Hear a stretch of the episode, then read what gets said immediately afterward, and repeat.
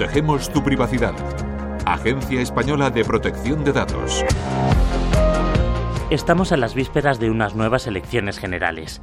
Pero antes de que pienses que esto es un espacio de propaganda electoral, calma, porque esto va justo de lo contrario. Hoy, de la mano de la Agencia Española de Protección de Datos, vamos a ver cómo podemos evitar que llenen el buzón de casa con propaganda electoral. Lo primero que has de saber es que la ley permite que los partidos utilicen tus datos personales obtenidos en páginas web y otras fuentes de acceso público para realizar actividades políticas durante la campaña electoral. Entonces, si llegas un día de estos a tu casa y te encuentras en el buzón cartas de partidos políticos vendiéndote sus bondades, esto es lo que debes hacer para que no te vuelva a pasar. Según la Ley Orgánica de Régimen Electoral General, tienes que solicitar tu exclusión en el ayuntamiento, consulado o delegación provincial del censo electoral que te corresponda. Y también tienes la opción de acudir a la sede electrónica del Instituto Nacional de Estadística. Pero puede pasar que a pesar de haber solicitado no recibir más propaganda electoral, un día lleguemos al buzón y, vaya, otra vez están ahí, acechando los sobres con los eslóganes y candidatos de turno. Aquí lo primero que debes hacer es confirmar con el INE si en efecto estás excluido de los listados para el envío de propaganda electoral. Ojo, que debes fijarte bien y asegurarte de que tu solicitud llegó a tiempo para el periodo electoral en curso. Pongamos que sí, que lo hiciste todo a tiempo, pero que hubo un error y la solicitud no se tramitó bien.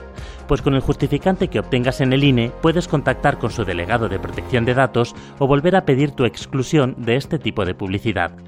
Por otro lado, si confirmas que sí había sido excluido y todo se había tramitado bien, pero aún así te sigue llegando propaganda electoral al buzón, debes presentar una reclamación ante la Junta Electoral competente, aportando la documentación que acredite dicha exclusión y una copia de la propaganda recibida para que sepan qué partido la ha enviado. Claro que antes de repetir el proceso, piensa que si vives con más gente, por ejemplo tu familia, y eres el único que ha solicitado no recibir propaganda electoral postal, esta seguirá llegando, pero a nombre de los demás. Vamos, que aquí no tienes mucho más que hacer, solo convencer a los demás de que sigan tus pasos. Todo esto es lo que se aplica, claro está, a la propaganda postal. Pero ¿qué pasa si recibimos emails o mensajes de texto en el móvil? Si quieres que dejen de enviártelos, comunícalo en el canal que el partido en cuestión te indique.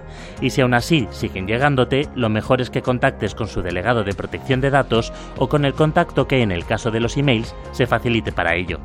Si quieres saber más sobre este tema, entra en www.aepd.es. La Agencia Española de Protección de Datos sigue trabajando para proteger tu privacidad.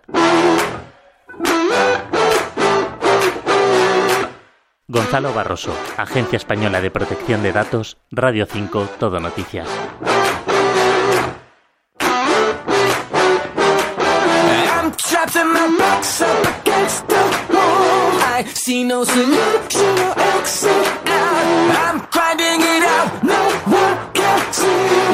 growing